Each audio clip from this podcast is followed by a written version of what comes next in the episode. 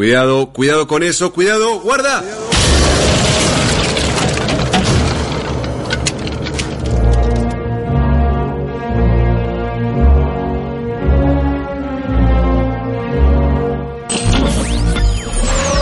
Yo te avisé y vos no me escuchaste. No, no, no, no, no, no. Mejor prevenir. Nosotros te avisamos. La decisión es tuya. Control de daños. Con Nicolás Fiorentino y Cecilia Camarano.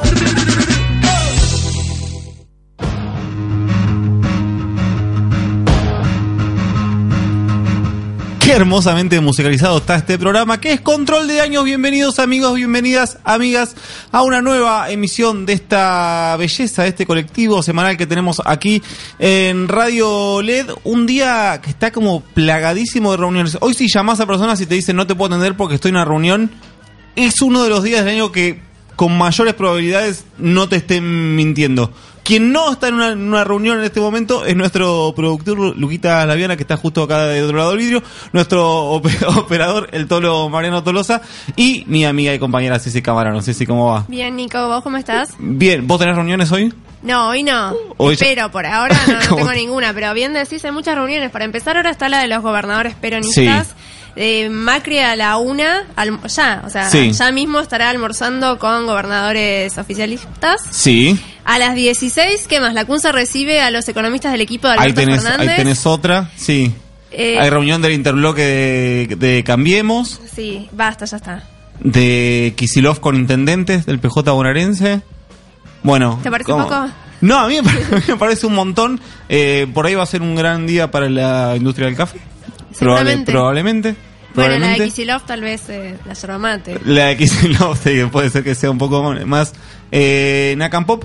Pero bueno, importante todo esto que está pasando. Es curioso lo que está pasando con esta especie de eh, consultoría ampliada y creo hasta ahora eh, gratuita que está haciendo eh, el flamante ministro de Hacienda Hernán Lacunza con eh, ministros de la oposición, con, perdón, con eh, dirigentes y economistas de la oposición. Recordemos que en el día de ayer estuvo con Marco Labaña, Exacto. enviado de Consenso Federal, y hoy va a estar, eh, hasta donde estaba confirmado, con Cecilia Todesca y Guillermo Nielsen, que son como era la progre y era la conservadora de los eh, asesores económicos de Alberto Fernández. Bien, eh, como dijiste, Alberto Fernández se cuidó en no enviar a un solo ungido representante Sí. por temor a que comiencen las especulaciones que ya están circulando de tipo, bueno, el que va a la reunión con la CUNSA va a ser, en caso de que se ratifique la victoria en octubre, Sí. el nuevo ministro de Hacienda. Es cierto.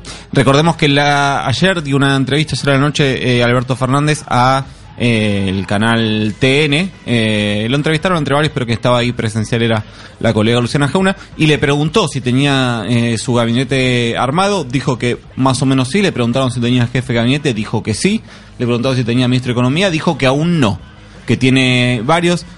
Esto es medio la- eh, diario del lunes porque eh, no lo sabemos al revés. Digo, esto es- no, es diario del lunes, es lo opuesto, digamos. Es, es especulación porque, porque no está eh, en el país, pero yo estoy casi convencido de que si efectivamente hubiese estado en el país, eh, Matías Culfas hubiese sido el enviado de Alberto Fernández a esa reunión y en soledad es la principal referencia económica que hoy tiene Alberto Fernández, pero como está este economista de luna de miel, finalmente no hubo, como dice Ceci, un bendecido para ir solo en la representación. Sí, tal cual es a quien más escucha hoy por hoy Alberto Fernández en materia económica. Hasta ahora los nombres que lanzaron, eh, si bien dijiste Matías Culfas, sino Ujú. también el del propio Guillermo Nielsen y Emanuel Álvarez Agis. Guillermo Nielsen parece un poco más eh, enfocado en cuestiones de finanzas más que en economía, ¿no? Sí. Que es una tarea que ya hizo justamente con eh, Roberto Labaña como secretario de finanzas en el gobierno tanto de eh, transitorio de Eduardo Dualde como en el- los primeros años de la gestión de Néstor Kirchner, uno de los laderos de eh, Roberto Labaña en la renegociación con eh, el Fondo Monetario Internacional nada más y nada menos. Pero salimos un poco de acá, vamos a el, mi momento favorito de control de daños, vamos a esta ensalada hermosa que arma todos los miércoles para nosotros Lucas Laviana.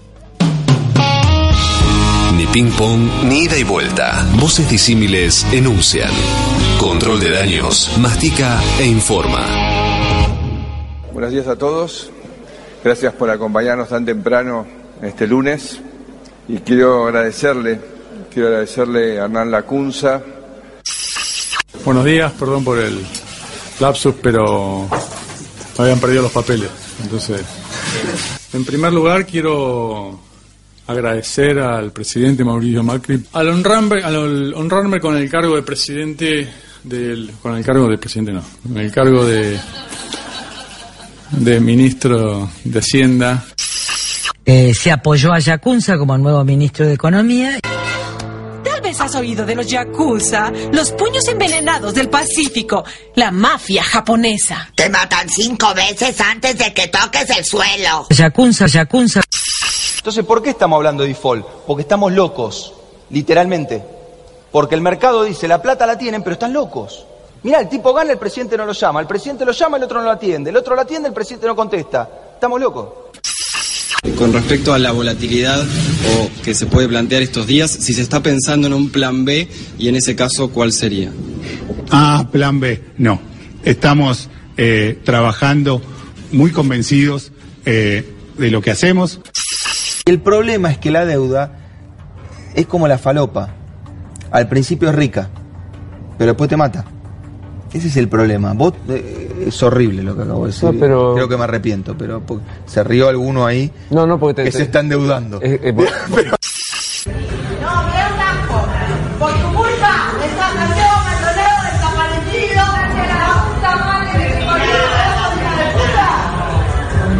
Vení, decile, decile. El sábado 24 salgamos a las calles y las plazas de todo el país para mostrar y mostrarnos que somos muchos, muchos más los que queremos un país republicano, democrático y decente.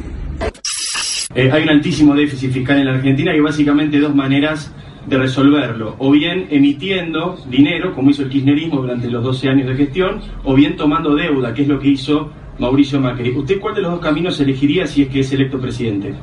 Pero la inflación no tiene nada que ver con ninguna de las dos cosas, sinceramente. La, la- ¿Usted cree que la emisión no genera en todo inflación? caso, no, no dije semejante pavada. Lo que digo es que la Argentina tiene demostrado, la Argentina, no, si me deja terminar me haría un favor enorme, digo. Eh, ya hablo muchos meses solo, déjeme hablar a mí este ratito. Y vamos a condenar a quien, a través de los diarios, comunique reuniones falsas y pretenda al mismo tiempo tambalear al presidente. Yo le pido a los periodistas que den información real y que tengan en cuenta que hay gente interesada en ya casi una transición para Alberto Fernández.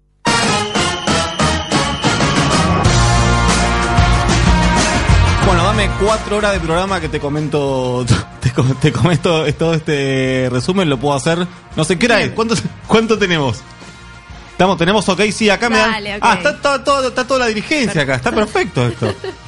Eh, una cosa, voy a arrancar por. eh, estoy muy del lado del presidente en la, en la. Primero, confundirte el martes con el lunes cuando el lunes fue feriado, nos pasa a todos. Está todo Pero bien. fue un feriado muy especial. Hay muchas cosas del gobierno para, para cuestionar. No cuestionemos esa, ese No. fallo porque lo podemos tener cualquiera. Y otra cosa que le banco mucho también es la, mm, la- lo- el intento de capitalizar el levantarte temprano. Viste que cada vez que Sí, se levanta sí. temprano lo subraya y lo dice. Gracias por venir tan temprano. Anoche no dormí bien. Yo eso lo hago, lo hago mucho. Para entonces ya eran las 8.40 de la mañana aproximadamente. Y al presidente lo estábamos esperando los que estábamos en Casa Rosada desde las 8 más o menos. Así que imagínate que cayó y nos dijo eso, que era lunes y encima que era como tarde.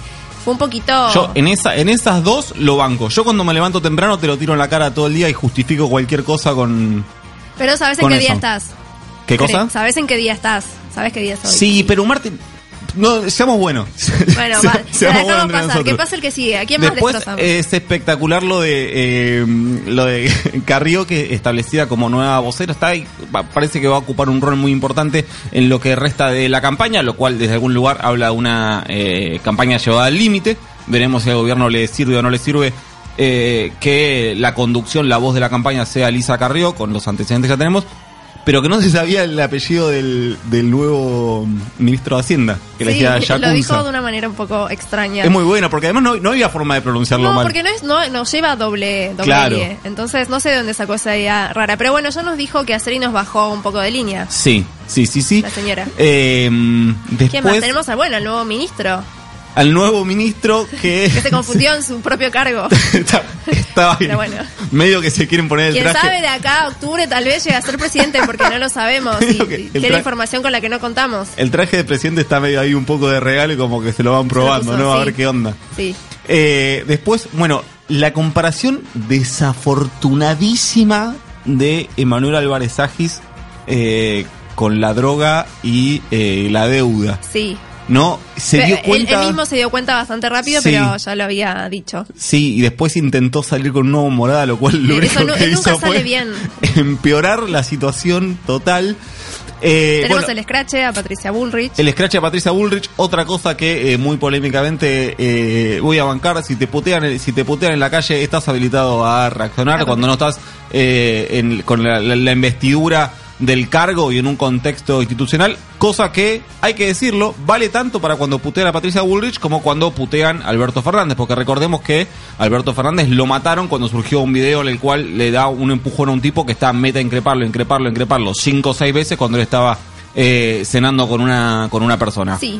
En Vale este- para los dos. Tal cual, en este caso estaba almorzando en Uruguay, la Ujú. ministra. Y eh, después también que- queda bastante rara esta frase que deja Lisa Carrió de condenar a quien comunique reuniones falsas porque hoy estoy, eh, hoy me, estoy- Bueno. me- me vine tibión, pero yo yo no considero que en ese mensaje eh, el destinatario sean los periodistas. Lo que yo interpreto eh, de Carrió es que era un mensaje más interno, era a los funcionarios que no operen, que no operen vía los medios de comunicación, eh, reuniones o situaciones políticas que no existieron. Lo que pasa es que, y acá también es válida de nuevo la comparación, la doble vara es si esta frase lo hubiese dicho, no te digo Alberto Fernández, pero se lo hubiese dicho, eh, no sé, Guillermo Moreno, como algún alguno más eh, border, no hubiese habido dudas en la interpretación y se hubiese tomado como un eh, arrebato de amenaza contra los medios, ¿no? Exacto, es lo que al menos eh, la primera impresión que uno tendría suena como eso, como una amenaza. Y de hecho vos hoy diste un listado, los dos dimos un listado Sí. de reuniones, así que espero que se concreten todas porque si no Porque nos va a caer Carrió con, con todo el peso. Claro, somos nosotros los que estaríamos. Bueno, después igualmente ahí ya desvarió un poco cuando dice le pido a los periodistas que publiquen información real y bueno, nosotros publicamos la información que nos dan la fuente de información. Exacto. Después estará en cada uno de nosotros eh, seguir o no confiando en esa fuente de información, pero yo, insisto, considero que me parece que el mensaje de Carrió era mucho más eh, interno que hacia los medios. Veremos, a ver si llega cuando llegue la primera condena. Si la primera condena se la morfa Frigerio por operar una reunión que no existió. Ahí o- lo vamos a saber. Claro, o se la morfa algún eh, Colega. colega. Eh, vamos a vamos a ver si tenemos alguna falencia en la interpretación de estas frases siempre rarísimas que deja Carrió con bordes Siempre difusos está que no en sabe el dónde informe. empiezan. Sí, sí, no, es fija. Debe, que, debe estar. Es fija, fija. Eh, Hay un también puede ser un tema de charla con de- entre Lucas Laviana y su Sí. psicólogo o psicóloga si es que tiene algún tipo de Podríamos haciendo algún hacer, tipo de eh, tratamiento. Un segmento, tal vez. Segmento Carrió. Puede ser, un programa. Podemos hacer programa. con Carrió. Salgamos de acá. ¿Te, te- te gustaría salir de acá bailando? Dale. Vamos a bailar.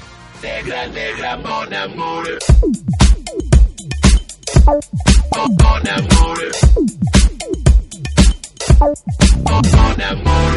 melodía con la cara de la chica que no pude olvidar jamás.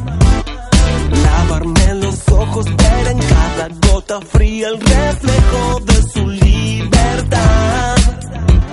Ayer cuando sonaba el ritmo que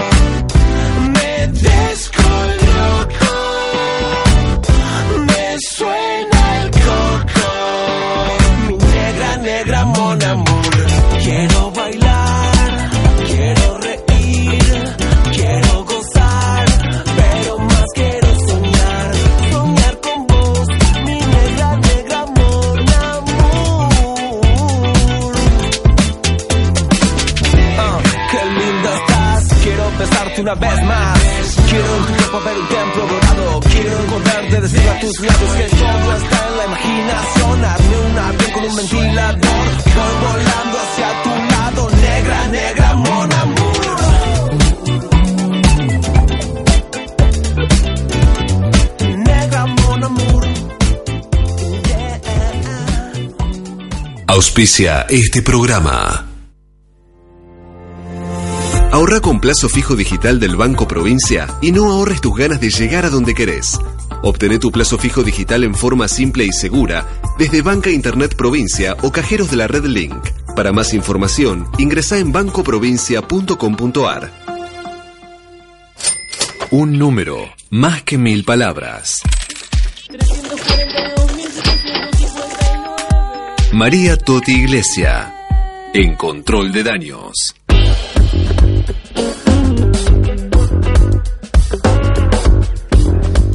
Ahora sí, 13, 19, 13, 20 minutos en la ciudad de Buenos Aires en este momento, 12 grados la temperatura, seguimos en control de años y ahora en otro de nuestros eventos habituales, en este momento la columna de nuestra querida colega y amiga María Toti Iglesia. Toti, ¿cómo va ahí? Hola Nico, ¿qué tal? ¿Todo bien? Bien, ¿y vos? Bien, bien. Tranquilo no te puedo decir, pero bueno, bien. No, no está bueno en este momento ser periodista de finanzas, ¿no?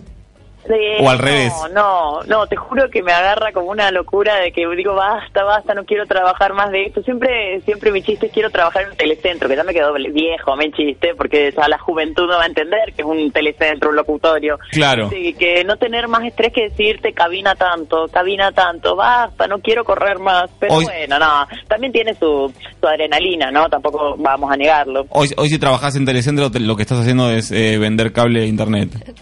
Sí, tal cual. Sí, sí, sí, así que sería medio distinto, pero sí, sí, sí, sí. ¿Qué número tenemos esta semana, Toti? El número que tenemos esta semana es un número que me parece sintetiza un montón de síntomas de lo que está pasando en la economía argentina. El número es el 6.920 millones de dólares.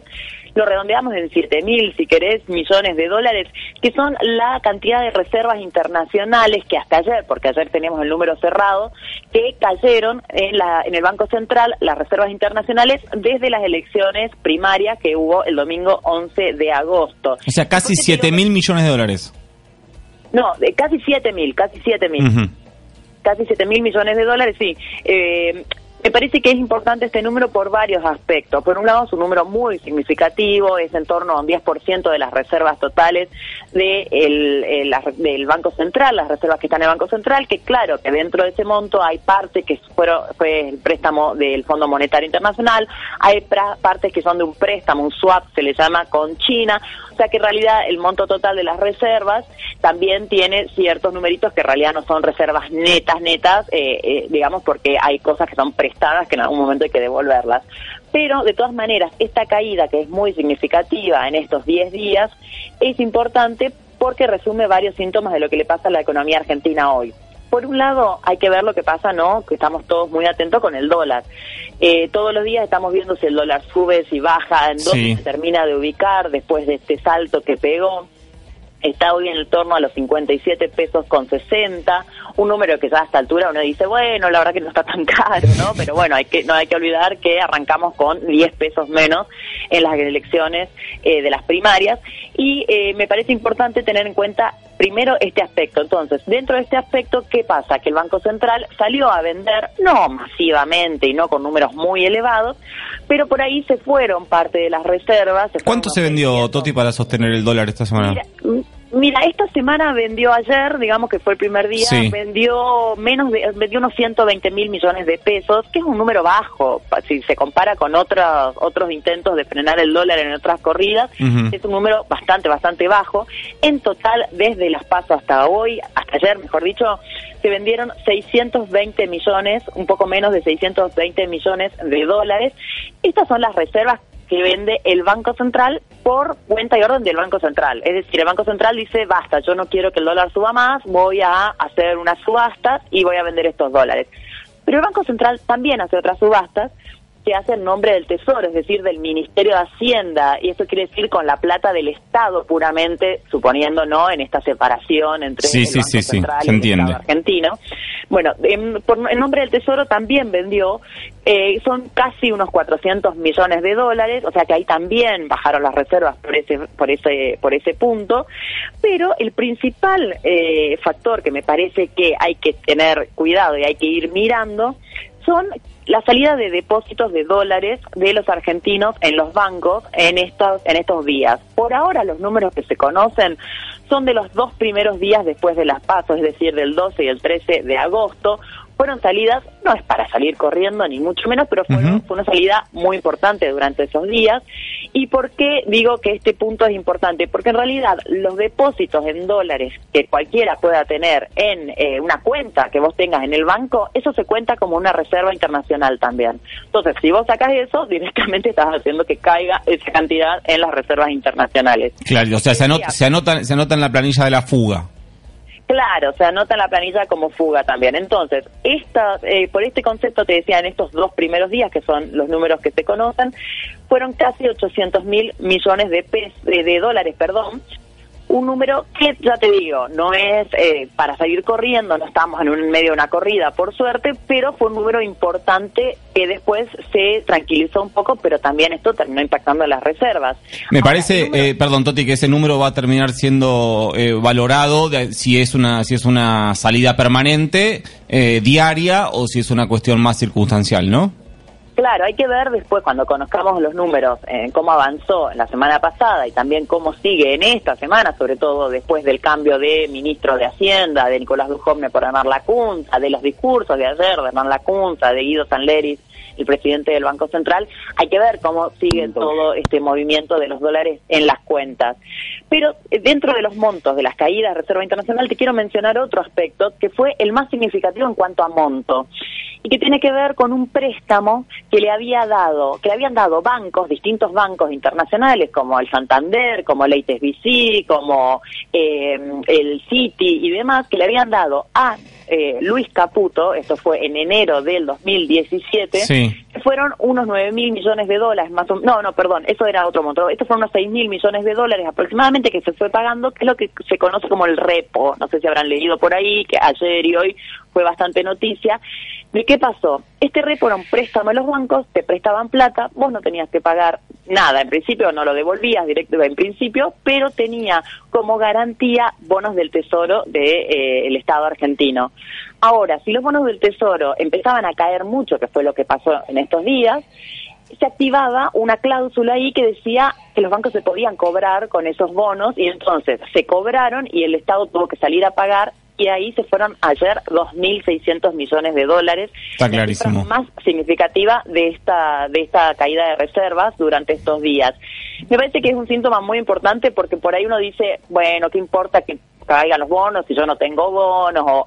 Pero la verdad que esto termina impactando también todas estas variables, terminan impactando después en la actividad, en la economía real, o sea que tenemos que prestarle atención a qué pasa con todo esto para ver cómo siguen las reservas internacionales, porque las reservas internacionales también lo que nos están diciendo es cómo está la relación básicamente de Argentina con el resto del mundo. Es decir, si vos están creciendo las reservas, básicamente es o porque estás exportando más que importando, o porque te están prestando mucha plata.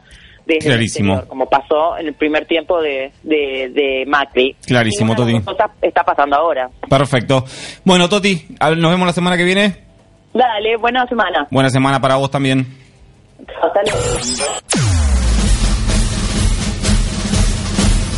Se va a licitar un sistema de vuelos espaciales mediante el cual desde una plataforma que quizás se instale en la provincia de Córdoba, estas naves espaciales van a salir de la atmósfera se van a re- remontar a la estratosfera y desde ahí elegir el lugar a donde quieran. De tal forma que en una hora y media podemos estar desde Argentina, en Japón, en Corea o en cualquier parte. En cualquier parte. Control de daños, el programa que escuchan desde Córdoba a Japón.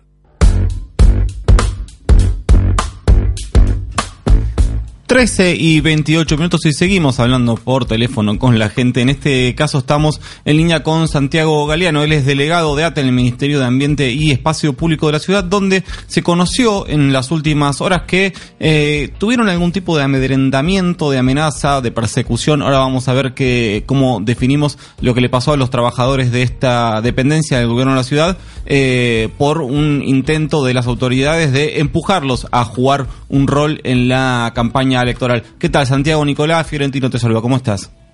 ¿Qué tal, Nicolás? ¿Cómo te va? Y a todos los oyentes de la radio. ¿Cómo, cómo podés eh, relatar un poco lo que, lo que pasó ahí en el ministerio?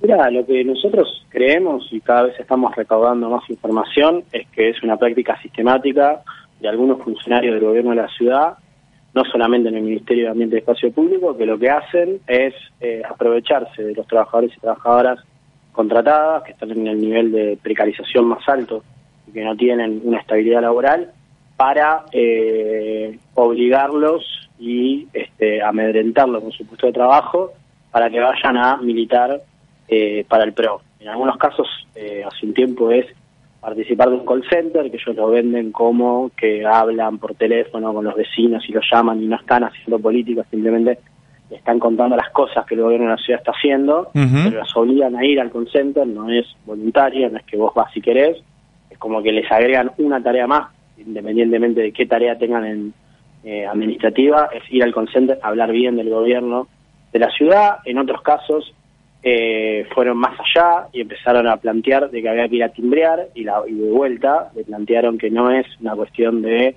que van a hacer militancia para el PRO, sino que van a contar eh, la política pública que están desarrollando, cuando todos sabemos que cuando van con los volantes, no van con los volantes de la ciudad, y además los volantes de la ciudad que van, a veces son todos amarillos, eh, y estas cosas venían pasando, lo que pasa es que muchos de estos compañeros y compañeras eh, no son afiliados a ningún sindicato, ATE es un sindicato que afilia a los contratados y las contratadas, eh, son gente que más bien, vos imaginate que durante 12 años viene gobernando eh, el macrismo la ciudad de Buenos Sí. Aires, o sea que toda una, gama, una camada de contratados y contratadas entran de la mano de los funcionarios del macrismo, que son los que después ejercen esta presión. Ahora, Santiago, te, planteando- te hago una pregunta. ¿En qué condiciones de o, o de relación con el empleador de estos trabajadores, en este caso gobierno de la ciudad, qué condiciones de, de relación tienen? ¿Son, son eh, planta permanente? ¿Son contratados? No, no, no, son contratados. Son Factureros. Eso digo. Claro, digo, ¿por qué?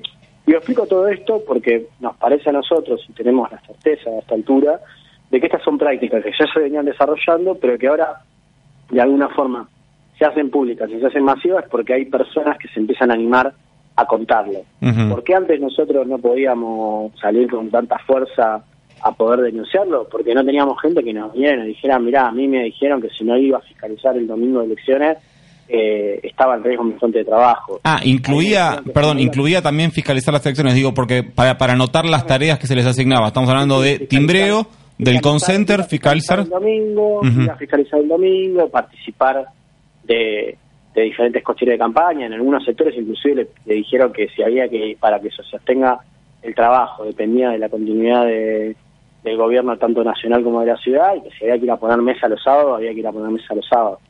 Entonces, nosotros sabemos y somos conscientes de que hay personas que trabajan en el gobierno de la ciudad de Buenos Aires, que porque entraron de la mano de funcionarios, eh, lo hacen, digo, van y militan de alguna forma para el macrismo, eh, convencidos. Pero hay un sector que no, que nosotros lo consideramos trabajador y trabajadora del gobierno de la ciudad, que uno entra a trabajar de la forma que puede, con los contactos que, que tiene. Obviamente, en los 12 años de macrismo nadie entró por contrato, eh, nadie entró por concurso, perdón, a trabajar en el gobierno de la ciudad. El problema está cuando se empieza a extorsionar con la fuente laboral y se confunde el Estado con una con un local partidario del PRO. Esa es nuestra esa es nuestra discusión, eso es lo que nosotros estuvimos denunciando, eso es lo que nosotros venimos planteando que no puede seguir pasando y obviamente tenemos esta cosa de eh, las dos caras de una moneda. Por un lado, el nivel de debilidad que tienen esas personas en su forma contractual hacen que no lo hayan denunciado antes y que inclusive hoy nosotros estamos explorando la posibilidad de judicializarlo. El problema es que muchos de esos compañeros y compañeras tienen miedo porque lo que saben es que si bien hay un nivel de debilidad del gobierno nacional y del gobierno provincial, en este momento mm, de- hay chances de ir a un baletaje en la Ciudad de Buenos Aires, pero también hay muchas chances que Rodríguez Larreta vuelva a ser el jefe de gobierno de la Ciudad de Buenos Aires. Entonces todas, muchas de esas personas tienen miedo de dar un paso más eh, en la denuncia eh, porque ti- tienen miedo de la continuidad de su fuente de laboral. Nosotros con el sindicato estamos tratando de generar las redes suficientes para que ellos lo puedan hacer. Y la segunda cara de esto es que eh, precisamente este momento de debilidad del gobierno nacional del gobierno provincial, en este caso, el proyecto de ajuste del macrismo, hizo que mucha gente se animara a hablar, por lo menos, con los delegados de su sector, aunque no fueran afiliados a ese sindicato, ¿no? Entonces, estamos como en una situación compleja, porque el miedo Sí. sigue estando, los funcionarios se hacen este, los desentendidos, de que Santiago, no, esto no pasa. Santiago Cecilia Camarano te saluda. ¿Qué tal? ¿Cómo te va? Cecilia? Bien, justamente eso quería preguntarte. Hablaste de los funcionarios. ¿Ustedes eh, llegaron a comunicarse con ellos? ¿Qué respuesta les dan? Nosotros estamos pidiendo reuniones en diferentes lugares del gobierno de la ciudad. En algunos lugares ya nos atendieron y en otros lugares aún no. Y lo que vienen diciendo es que este, los lugares donde nos atendieron nos vienen diciendo que ellos no dan fe de que eso haya ocurrido. Obviamente ningún funcionario del gobierno de la ciudad sería tan suicida, es decir, que aceptan que esas prácticas se están ejerciendo bajo su dependencia, pero nosotros tenemos el testimonio de trabajadores y trabajadoras que, lo vienen diciendo y que además están diciendo que no es que pasó un poco antes de la paso y un poco después de las pasos. Lo que nosotros planteamos en una carta que circuló que se viralizó, un pedido a la subsecretaría de Vías Peatonales, una reunión donde concretamente ahí este, teníamos las personas que nos contaron lo que había sucedido. Antes de las pasos y después de las pasos, que es muy grave que después de las pasos, sobre todo con el paraguas de lo que había dicho Mauricio Magri Y- por y- cadena nacional que había retado a los argentinos el lunes, algunos gerentes y sugerentes de esa subsecretaría eh, citaron a diferentes personas a su oficina para preguntarle a quién, a quién, a quién habían votado y por qué. No era una charla de compañeros con mate, ¿no? Digo, si te cita tu gerente, tu sugerente a la oficina para preguntarte a quién votaste y por qué, nosotros lo vemos como una presión, un apriete eh, sobre personas. De vuelta, me parece que ellos tienen un problema muy grave que es confundir este, el, el Estado, confundir el gobierno con un local partidario. Eh, nosotros sabemos que inclusive hubo reuniones fiscales del PRO en oficinas del gobierno de la ciudad. Eh, como no tienen otros espacios para hacerlo, usan las oficinas, la dependencia del gobierno de la ciudad para la militancia partidaria. Nosotros somos convencidos de que cada uno puede tener la afiliación política que crea, estamos en un, en un Estado de Derecho, estamos en una democracia, lo que no se puede hacer es utilizar la jerarquía que tienen los funcionarios para amedrentar a los trabajadores y poner en discusión que su fuente laboral depende de que ga- gane la reta, gane Macri o lo que sea. ¿Y, y de cuántos trabajadores aproximadamente estamos hablando a quienes obligaban a hacer este tipo de...? Nosotros, nosotros vemos vemos ahora que van surgiendo a partir de que esto se viralizó en los medios masivos de comunicación, vemos que cada vez nos están llegando más eh, más, más situaciones, ¿no? De diferentes reparticiones del gobierno de la ciudad. Eh, nosotros lo que queremos discutir es hasta dónde esto es un modus operandi, hasta dónde esto es algunos eh, ejecutivos, algunos miembros del ejecutivo son más papistas que el Papa, eh, la verdad que es una cosa muy preocupante, nosotros estamos recabando todos los datos y como les conté, como en la mayoría de los casos, estos contratados y contratadas no son afiliados a nuestro sindicato, porque obviamente cuando son parte de la, de la herramienta gremial no se meten, en muchos lugares donde nosotros estamos en el gobierno de una ciudad, obviamente con la planta permanente y la transitoria no lo hacen, y con los contratados que ya están de alguna forma nucleados en alguna herramienta gremial, tampoco lo hacen, aprovechan las personas que ellos mismos metieron en el, metieron en el gobierno de la ciudad y que los presionan para que militen. Pero una cosa es trabajar y necesitar el trabajo, y otra cosa es que te obliguen a que vayas a fiscalizar el domingo de elección. Santi- Santiago, te, hago la última y desde ya te, te agradecemos muchísimo el contacto. En caso de que haya trabajadores que quieran acercar su denuncia, contar su experiencia, pero en forma anónima, ¿tienen manera de hacerlo? Sí, sí, pueden acercarse a Carlos Calvo 1378, que es la sede de AT Capital, o pueden contactarse por cualquiera de las redes sociales que tiene AT Capital, tanto su página que es atcapital.org, como su Twitter, su, su Facebook. También pueden escribirle al secretario general Daniel Catalano para directamente a sus redes sociales, que seguramente se les dará una respuesta. Nosotros lo que queremos es darle la mayor cobertura, queremos que cesen este tipo de actividades en el gobierno de la ciudad y además de eso queremos que haya algún tipo de sanción para los funcionarios que la llevaron a cabo. Clarísimo, clarísimo. Santiago, eh, te dejamos un abrazo grande, muchas gracias. No, de nada. Era Santiago Galeano, él es eh, eh, delegado sí del Ministerio de Ambiente y Espacio Público del Gobierno de la Ciudad, donde, como venía contando, los trabajadores que de, esa dependencia sufrieron algún tipo de, decíamos, persecución, sugerencias, movimientos adentro para ponerlos a laburar eh, para la campaña, en este caso, del jefe de gobierno porteño, Horacio Rodríguez Larreta. Pasa en las películas, pasa en la vida, pasa en Control de Daños.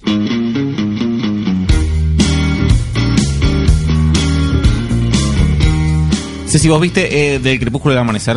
Sí, Viste que hay una parte, no sé si... eh, la duda con el spoiler de cuando una película ya tiene 20 años, ¿no? Pero hay un momento que la película pega un giro brusquísimo, se transforma en una demencia total y bueno, justo en ese momento lo que se escucha es esto.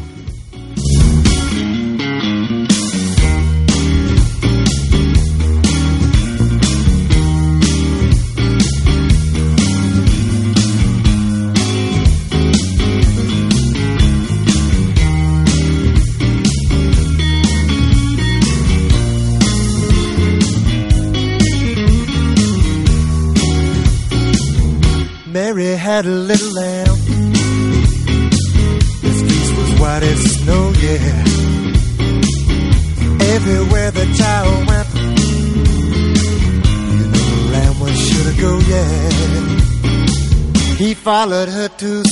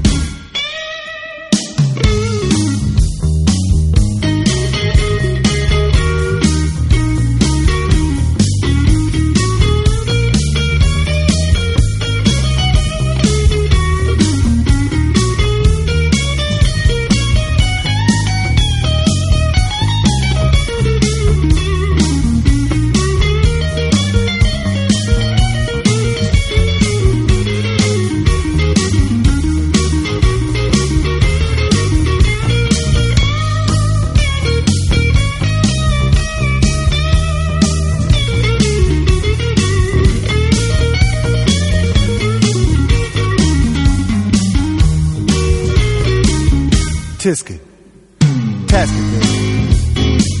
A green and yellow basket. Sent a letter to my baby. On my way, I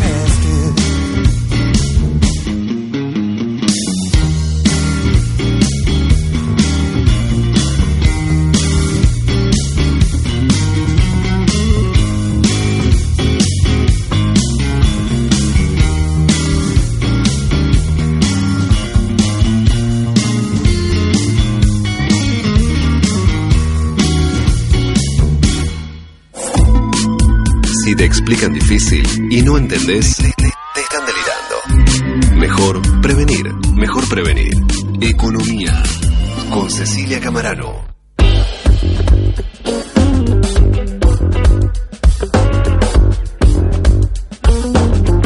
13 y 42 minutos y 42, no 42, 42 minutos.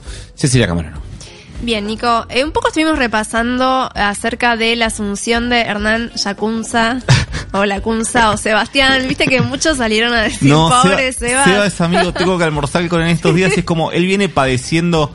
Te, Sí, te- te voy a contar una intimidad que es genial. Un día lo, lo llamaron y tipo, estaba tan enojado de que lo llamen confundiéndose con el hermano que esperó el aire.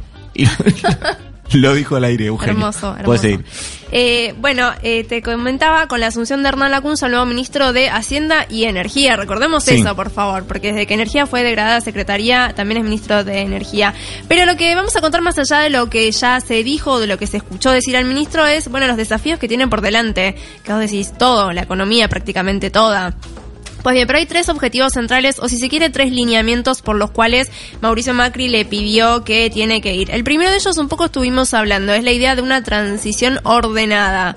Sí, en Casa Rosada, si bien se muestran muy expectantes de cara a octubre y están con esta campaña a pleno que se desplegó tras la reunión de gabinete ampliado, lo cierto es que un poco la idea es que, bueno, que él trate de tener todos los papeles, digamos, en regla y Sí. lo más ordenado posible. Le están dando, perdón, eh, Ceci, le Sí. están dando importancia a que en caso de irse, que es lo que están mostrando ya no las encuestas, sino eh, las urnas, que es la posibilidad más sólida, eh, no se vayan con el barco incendiado. Le están dando una determinada importancia a eso que me parece valioso. Sí, sí, la verdad que sí. Eh, bueno, dentro de todo es algo a reconocer.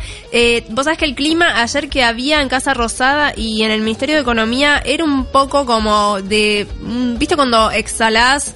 Respirás profundo y exhalás un poco como, bueno, dentro de todo eh, es una persona bastante cordial y había un ánimo entre la prensa, te diría, y entre los funcionarios de decir, bueno, vamos a pasar estos meses, ¿no? De una manera un poco cordial.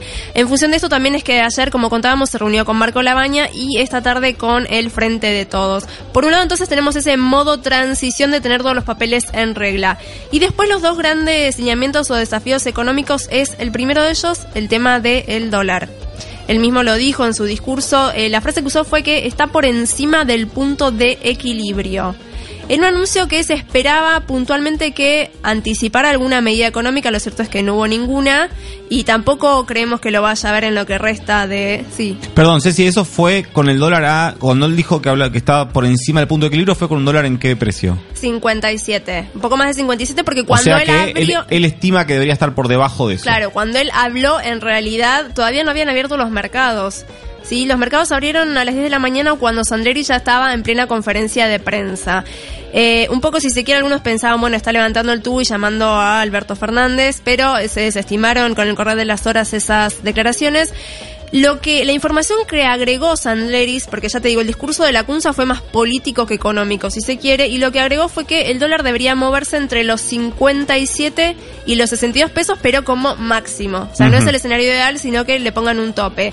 Y que si supera esa- ese valor, están habilitados desde el Banco Central para frenarlo con la habitual venta eh, en caso de ser necesario, es decir, salir con toda la artillería. De hecho, en el día de ayer se vendieron 112 millones de dólares. Bien. Recordemos que el tope que había habilitado el FMI en el acuerdo stand-by era de 250. o sea, la Recordemos que, eh, Ceci, además de eh, Hernán Lacunza, quien también hizo especial hincapié en que una obsesión en este caso para el gobierno es eh, la variable eh, de, la, de la divisa estadounidense, la- el tipo de cambio, fue el titular del Banco Central, Guido Sandleri, ¿no? Sí, sí, tal cual, como decíamos. Bueno, de hecho, las eh, especificaciones del discurso de la CUNSA las dio Sandleris. El que dio esta cifra en la que debería moverse fue el propio Sandleris, dijo entre los 57 y los 62.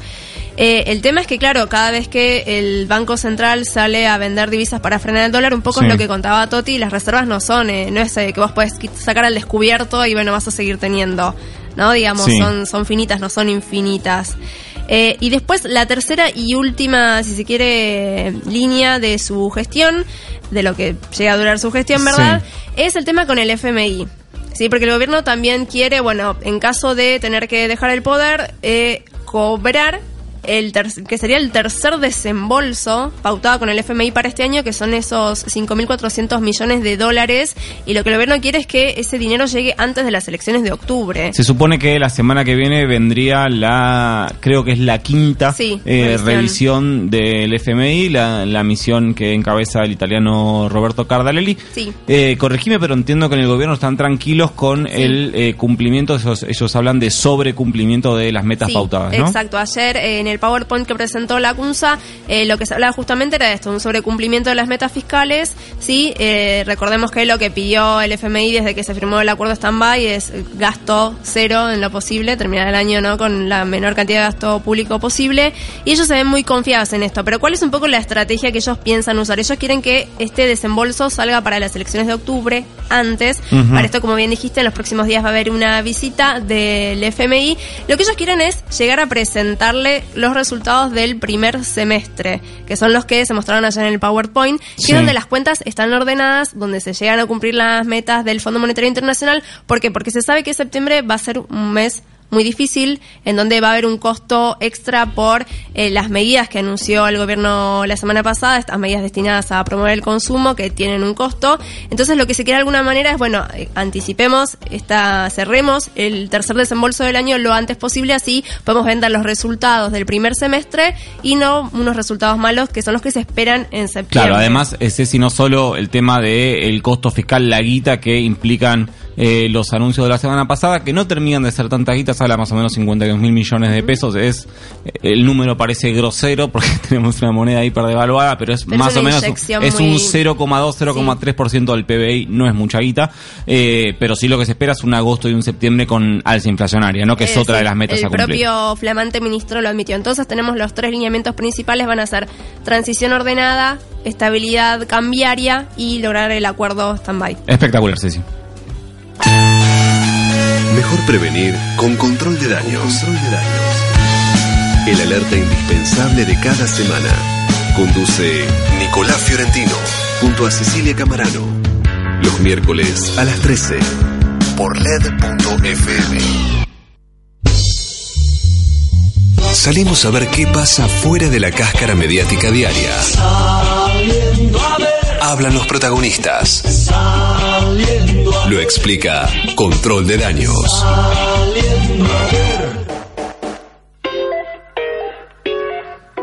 13 y 49 minutos se va acercando ya el final de este programa, pero Ceci, ¿qué salimos a ver?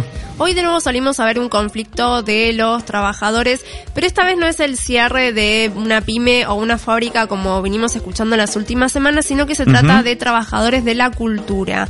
Eh, puntualmente de los trabajadores que componen la Orquesta Sinfónica Nacional que están denunciando en cada, en cada acto que realizan Sí. Eh, básicamente paritaria magra o cero, Sí. que los contratos están tardando años y meses en salir y la suspensión de giras nacionales. Pero quien lo va a explicar es su delegado Marcelo Mazún. A ver, lo escuchamos. La Orquesta Sinfónica Nacional está atravesando una grave crisis salarial y presupuestaria. Salarial porque somos la orquesta profesional con el salario más bajo del país. Muchos músicos inclusive tenemos salarios por debajo del límite de la pobreza. Debido a esto, muchos integrantes ya están buscando mejores propuestas laborales, produciéndose de esta manera un verdadero vaciamiento artístico del organismo. La falta de realización de concursos de ingreso está agravando aún más esta crítica situación. La crisis de financiamiento está produciendo, entre otras cosas, que no se puedan realizar giras nacionales. Inclusive con este presupuesto no se puede asegurar la continuidad de nuestros conciertos hasta fin de año. O sea, no, no están en condiciones ni de garantizar los conciertos ya pautados.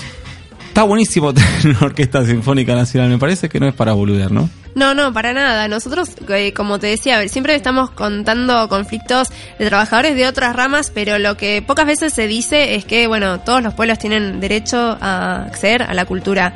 Y esto, además de ser trabajadores que se están quedando con una pérdida de poder adquisitivo, también es la población que está perdiendo su derecho a, a acceder a, a los servicios que brinda la Orquesta Nacional, que es básicamente el arte. Sí, es eh, súper importante y más en, en, un país como la Argentina y más puntualmente en una ciudad como Buenos Aires que tiene una riqueza cultural tremenda. Es me parece que en algunos casos no llegamos a valorarla porque cuando estás medio cuando estás en medio de, de la ensalada no llegas a detectar todo lo que tenés alrededor, pero tener una ciudad que tiene la cantidad de librerías que tiene Buenos Aires, la cantidad de salas de teatro que tiene Buenos Aires y la cantidad de obras puestas, porque no solo tiene un montón de salas, sino que tenés teatro de lunes a lunes todos los días. Bueno, todo eso requeriría de una de un sostenimiento, de una eh, inversión estatal que lo garantice. En este caso no están garantizando ni siquiera la Orquesta Sinfónica Nacional, que depende directamente, ya no es un subsidio, sino que depende directamente del Estado Nacional. Pero tenemos otro audio, ¿no? Sí. A ver, escuchamos. Los integrantes de la Orquesta Sinfónica Nacional denunciamos esta situación e informamos al público en todos los conciertos, leyendo proclamas sobre la situación, ya que el secretario de Cultura no nos escucha, no nos atiende, no nos recibe. Los que sí nos reciben y nos escuchan son los diputados de la Comisión de Cultura, eh, quienes están también pidiéndole al secretario que dé explicaciones sobre esta situación y exigiéndole que ejecute el presupuesto que le otorgó el Congreso de la Nación en una partida suplementaria para la Secretaría de Cultura que el secretario no está no está aplicando o por lo menos que no está informando cómo piensa aplicarlo. Bueno, ahí, eh, por lo que decía el trabajador, el músico de la Orquesta Sinfónica Nacional, eh, ni siquiera se está usando la partida presupuestaria ya dispuesta para, la, Exacto. para la orquesta, ¿no? Exacto, ni siquiera se está utilizando eso. Él reconoce que, bueno, que los funcionarios no los reciben, no les dan la espalda, pero quienes sí están con ellos son quienes conforman la Comisión de Cultura. Hay que ver cómo sigue. Excelente, Ceci.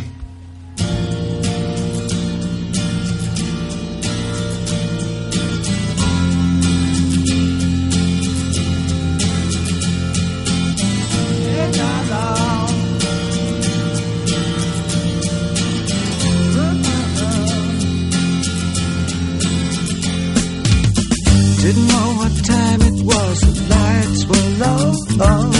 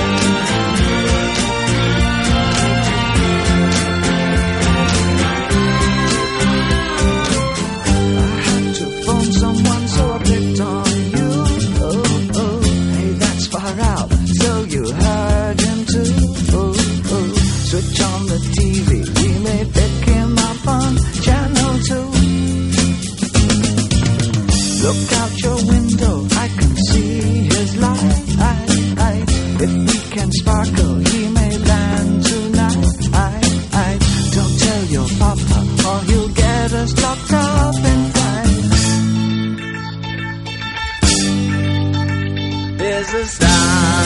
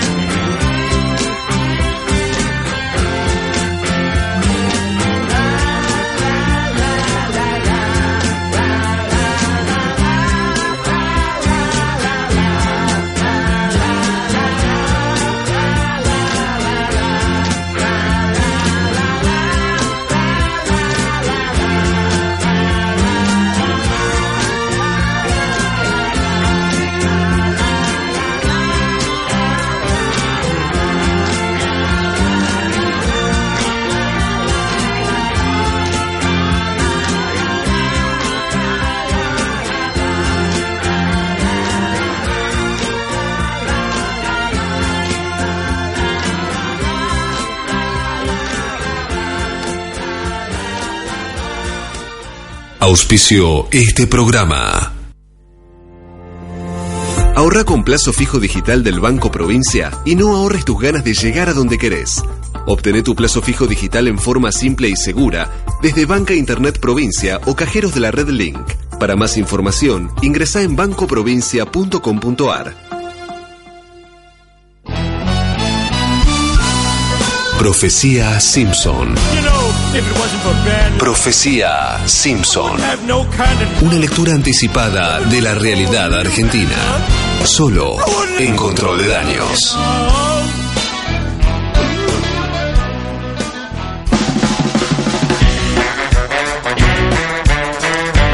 13 y 58 minutos. Ahora sí nos vamos acercando más eh, certeramente al final de control de daños. El ¿Vos los ves a estos dos tarados bailando del otro lado? Sí, me dan un poco ganas de sumarme igual, Sí, como que te contagias. Claro, ahora yo soy el viejo que se queda Sí, acá amargado qué- que dice qué qué, amargo". bárbaro. Eh, hablábamos más temprano en el arranque de este programa sobre em, el presidente Mauricio Macri y la necesidad de eh, sugerir cuándo es temprano, cuándo es temprano, pero también eh, de- de- hablábamos y lo defendíamos que se equivocó de día. Yo no Dijo- lo defendí. El martes, bueno, pero vos- el, yo, hablo- yo hablo por el programa, Cecilia. Eh, pero para, escuchémoslo, escuchemos Dale. cómo el presidente eh, le pifiaba al día, bueno, pobre, pero que también ya había pasado nada más y nada menos que Homero Simpson también.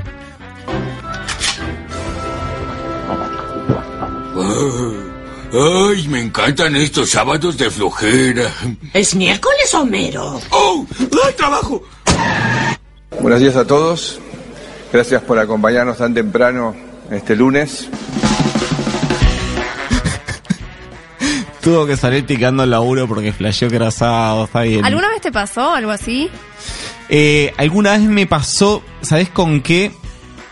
Con eh, tengo como un tengo como un esquema muy muy muy finito de qué días me toca ir a buscar a mi escue- a, a mi hija a la escuela, por No, ejemplo. ¿y te lo olvidaste? Y un día fue como y me olvidé a la piba. ¿Cuántos años tenías? No, pues fue hace, fue hace, fue hace un año y medio. Eh, no, por suerte la madre de mi hija vive eh, muy cerca de la escuela. Le pegué un llamado, le dije, mira, me mandé esta, rajá. Eh, no, igual le habré llegado, no sé, cinco, habré llegado 10 minutos más tarde, pero 10 minutos esperando en la Es puerta de la escuela que no llega. Aparte, hay que decirlo, así como cuento eso, cuento de otro lado, es nunca jamás llego ni siquiera tarde. Cada vez que sale estoy ahí, por eso también es que quedó un poco eh, agravada la, la foto, pero sí me Con pasó. razón bancas al presidente, ahora Me entiendo pasó. todo. Yo banco mucho al presidente, pero más los- Ahí está. No, Ahora me están haciendo sentir muy Se mal. puso colorado. En el momento no me pareció tan grave, ahora que lo pienso un poco fue bastante desastroso. Eh, pero bueno, bancamos al presidente en ese error y también bancamos mucho a nuestro operador Mariano Tolo Tolosa, a nuestro productor Luquita Laviana que te está haciendo eh, batería Air, Air Drums, no, batería imaginaria y también banco y quiero mucho y estoy muy feliz de este programa con Jessica para la noticias hasta la semana que viene. Hasta la semana que viene. Adiós amigos y amigas.